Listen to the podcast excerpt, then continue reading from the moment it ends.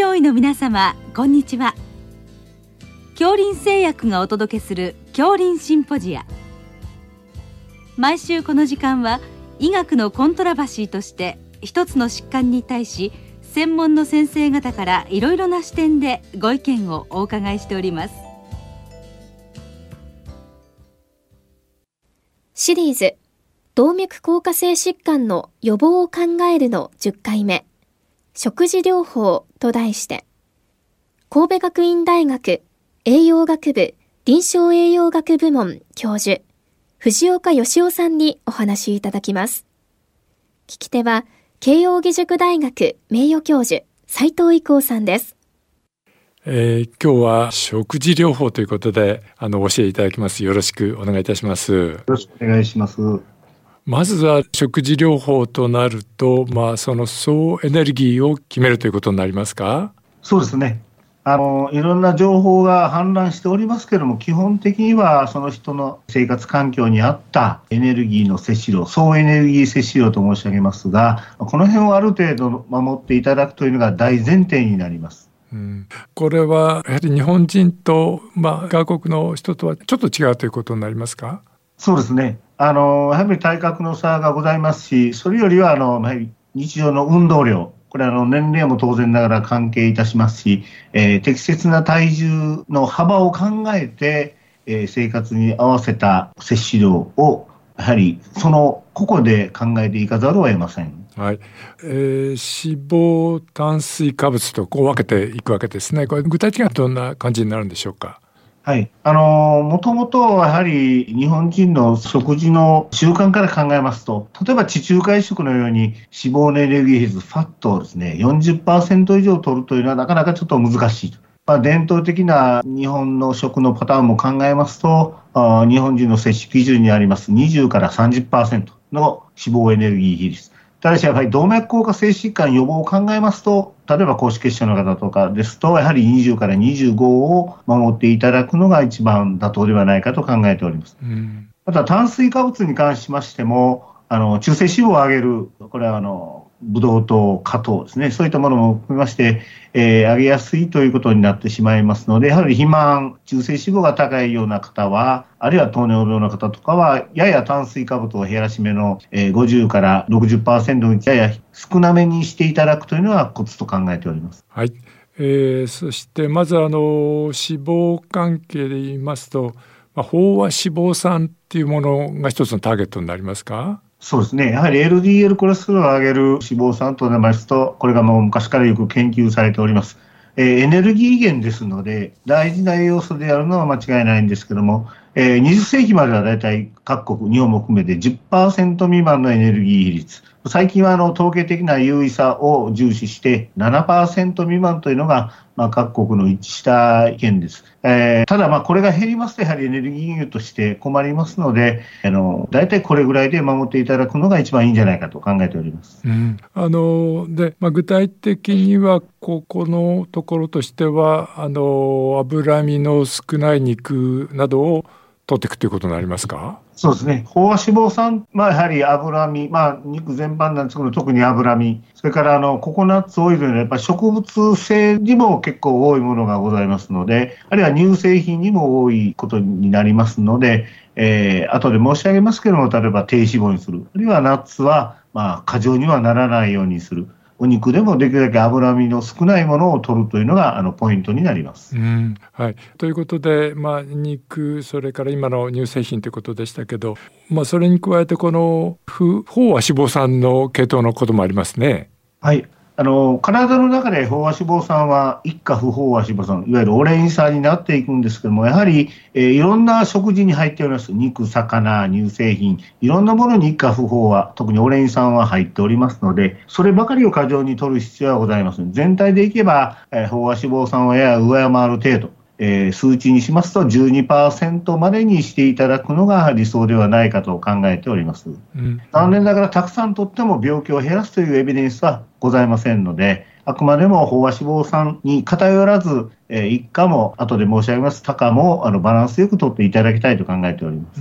うん、具体的にはどういった取り方になりますか？はい、あのお肉、お魚、そういったものをバランスよく日本食パターンで取っていただくと、大体そうですね、小さじ1杯 5cc ぐらいの量で十分足りますので、まあ、せいぜい大さじ1杯ぐらい、カロリーになりそう108キロカロリーになりますが、まあ、それぐらいの量を使ったお料理、あるいはあのつけて食べるというぐらいが、まあ、特にオリーブオイルとか、オレンジ酸には適切じゃないかと考えております。はい、あのそして高不飽和脂肪酸もこれ N3 っていうんでしょうか、こういうのもある、ね、はい、N3 系ですね。まあ、オメガ3と言われる方なんですが、性格的には N3 の方が多いんですけれども、あの、魚の油、あるいはあの、アルファリノレン酸のごまとかそういった油にも含まれておりますが、残念ながらやはり中性脂肪を下げる効果あるんですけども、かなり高濃度に取る必要がございます。えー、あるいは疾患を抑えるためにはといいますと、もうグラム単位、2グラム以上というのがデータがございます。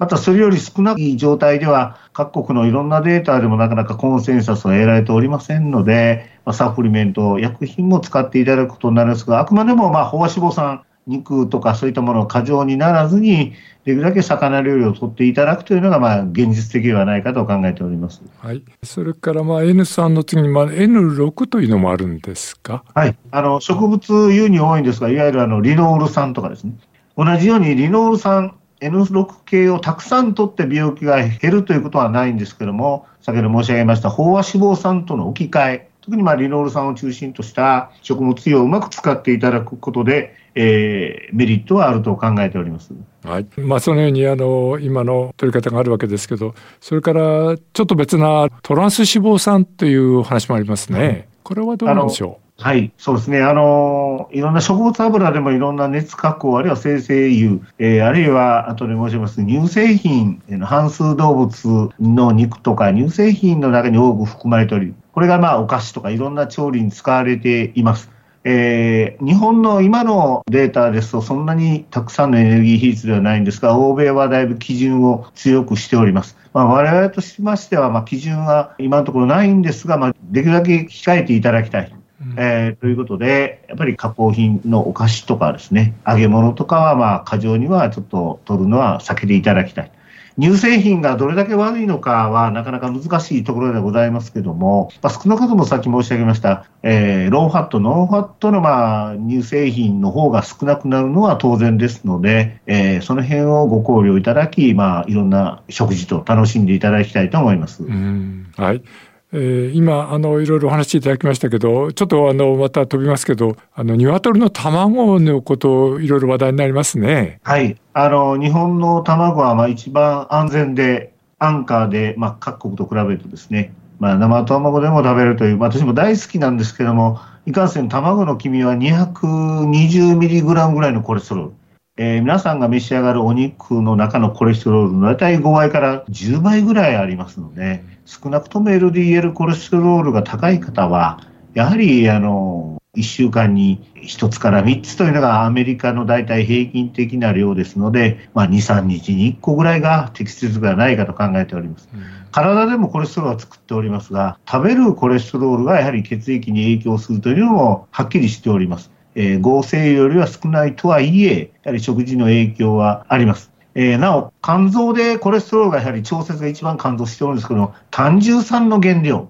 油とか、それから脂溶性ビタミンですね。これはもう人間にとって必須です。これを吸収するために胆汁酸は動いております。その原料としてたくさん使われますので、あの、多元的に動いているとご理解いただければ、食べるコレステロールも非常に影響を及ぼすと知っとっていただきたいと思います。はい。あの、まあ、そういったような、あの、いろいろお話ありましたけど、食物繊維を取ると良いという話もありますね。これいかがでしょう、はいえー、最近、各国でもこの食物繊維のメリットのデータがたくさん出ております。ただ、あの、がん、発がん抑制とか、それから局精神疾患、そういったものの、あのあるいは糖尿病の発症とかですね、抑えるのは、えー、20グラムを超えて25から29グラムというのが考え方がありまして、日本人の摂取基準でもその論文を採用しております。なかなか日本人の現状で、まあ、たかだか18グラムぐらいですので、さらに増やすのはなかなか難しいんですが、えー、まあ、未生成の穀類、えー、当然野菜、果物、まあ、果物はカロリー過剰にならないようには気をつけていただきたいと思いますけども、あるいはキノコ、それから日本食で非常にいい海藻類ですね。こういったものをもう少しうまく使っていただければ、それに近づけられるんじゃないかと考えております。はい。あの、まあ、一連のお話いただきましたけど、最後二つ、あの、食塩の問題とお酒の問題なんですけど、この辺いかがでしょうか？はい。食塩は、まあ、あの、日本人にとって非常に大事な食品でして、えー、なかなかその制限というのは難しいものがございます。えー、まあ、一応6グラム未満というのを掲げております。これはあくまでも先ほどの飽和脂肪酸と同じように統計的に優位なものという形で採用しております。実際は7グラム、8グラムぐらいを目指して、のまずは第一ステップとして考えていただきたいと思うんですけども、あまり減らしますと、低ナトリウム、意欲低下、食欲低下にもなりますし、特に高齢の方ではこの塩の設定は難しいんですけれども、えー、やはり注意していただきたいと思います。うん、それからお酒ですね。これがなかなかあの最近また難しいところがあるんですけども、かつては血圧、あるいは脳出血、がんは右肩上がりで増えるので、やっぱり少ない方がいいと。ただ、1合ぐらいのアルコール摂取が、まあ、心筋梗塞や脳梗塞を減らすんじゃないかという、まあ、データも昔からあるんでございますけども、まあ、最近のメンデル解析といったあのできるだけ行楽認証を減らすという統計手法が導入されますと、まあ、1号のメリットがなくなってきておりまして、やはりあの、まあ、いいというよりはむしろできるだけ控えましょう。まあ、とりあえずこれまでの25グラム以下で大きな問題はないと思うんですけども、まあ、たくさん摂取することはやめていただきたい。それから追加ですけども、あの、瓶子飲酒というのが最近出てきておりまして、うん、あの、普段はあまり飲まないんだけども、時々過剰に飲むという方がやっぱ心筋梗塞の増加にはちょっとつながっておりますので、あの、やっぱり過剰摂取は控えていただきたいと考えております。以上です。はい。えー、どうもありがとうございました。ありがとうございました。シリーズ、動脈硬化性疾患の予防を考えるの10回目、食事療法と題して、神戸学院大学栄養学部臨床栄養学部門教授、藤岡義雄さんにお話しいただきました。聞き手は、慶應義塾大学名誉教授、斉藤伊光さんでした。